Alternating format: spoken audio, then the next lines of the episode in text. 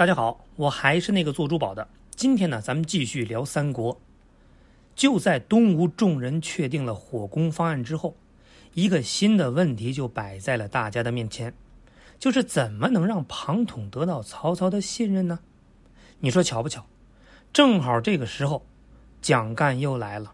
周瑜一听，简直快乐出鼻涕泡了。但是，一见面呢，还是先装成很生气的状态。恭谨贤弟。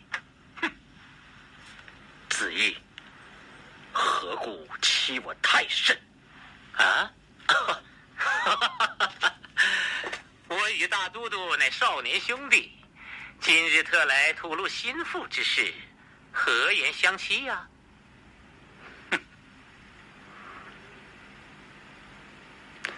先生要睡我降曹，除非五十了。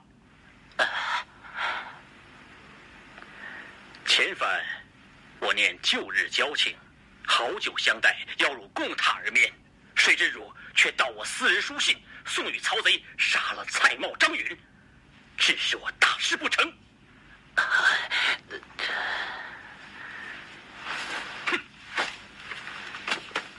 今日又来，必不怀好意。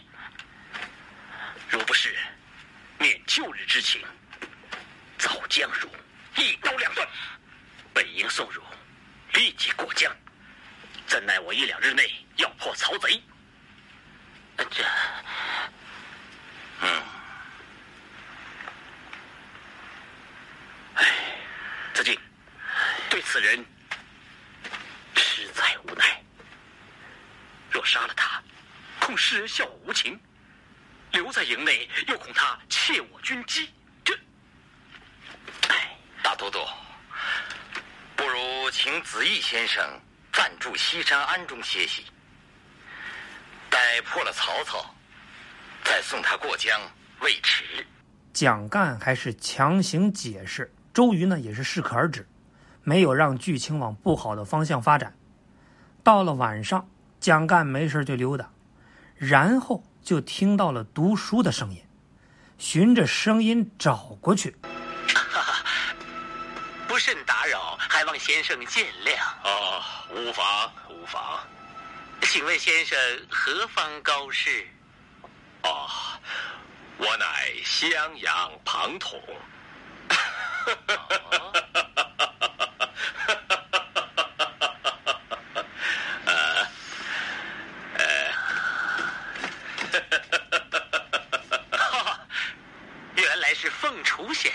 正是。于是，蒋干就带着庞统是连夜过江，回到了曹操身边。一听说大名鼎鼎的凤雏来了，曹操简直高兴坏了，领着他是参观军营，还摆宴接风。等酒喝的差不多了，气氛呢也差不多了，庞统就开始忽悠：“丞相啊，我刚才看你的士兵很不习惯生活在船上啊。”如果久了的话，是容易生病的，那样战斗力可是会大大减弱的哟。我有一计，专治水土不服。哦，敢问先生是什么计？连环计。哎呀，先生，你是说王允那招吗？还是先生懂我？我就喜欢那一计。快，美人计是要先用吗？赶紧的，我等不了了。丞相，丞相，这儿开会呢。我是说呀，让你用铁索把船都给穿起来，这叫铁索连环之计。曹操大喜，还是先生你的计谋高。然后呢，马上派人安排把战船都连到一块儿。为此，他还洋洋得意。可是他不知道，自己已经掉进了周瑜的陷阱。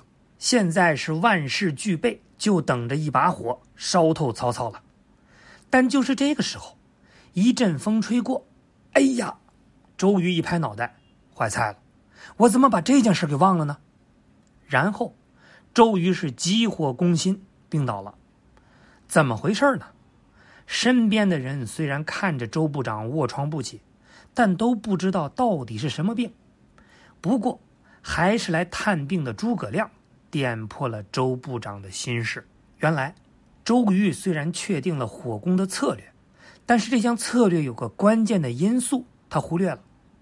当时呢，曹军在战场的西北方向，孙刘联军在东南方向，双方隔着长江。这时候正是冬天，主要刮西北风。如果孙刘联军发动火攻的话，谁烧谁还真就不一定。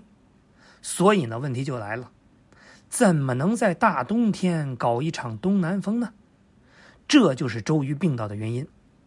诸葛亮就对周瑜说：“大都督。”别急，你是知道的，我知识体系很复杂，算卦看病我都会，尤其是对奇门遁甲这些，也有很深的研究。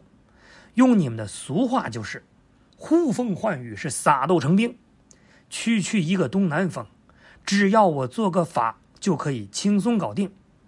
你先等会儿，孔明，你要知道，在我们东吴搞封建迷信，那是要掉脑袋的。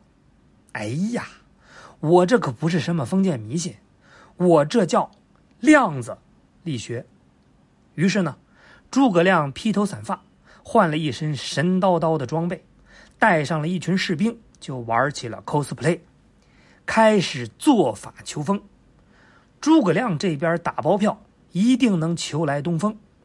周瑜那边呢，也做好了战前准备，就等东南风一到，大军开战。你还真别说，诸葛亮还真的把东南风给借来了。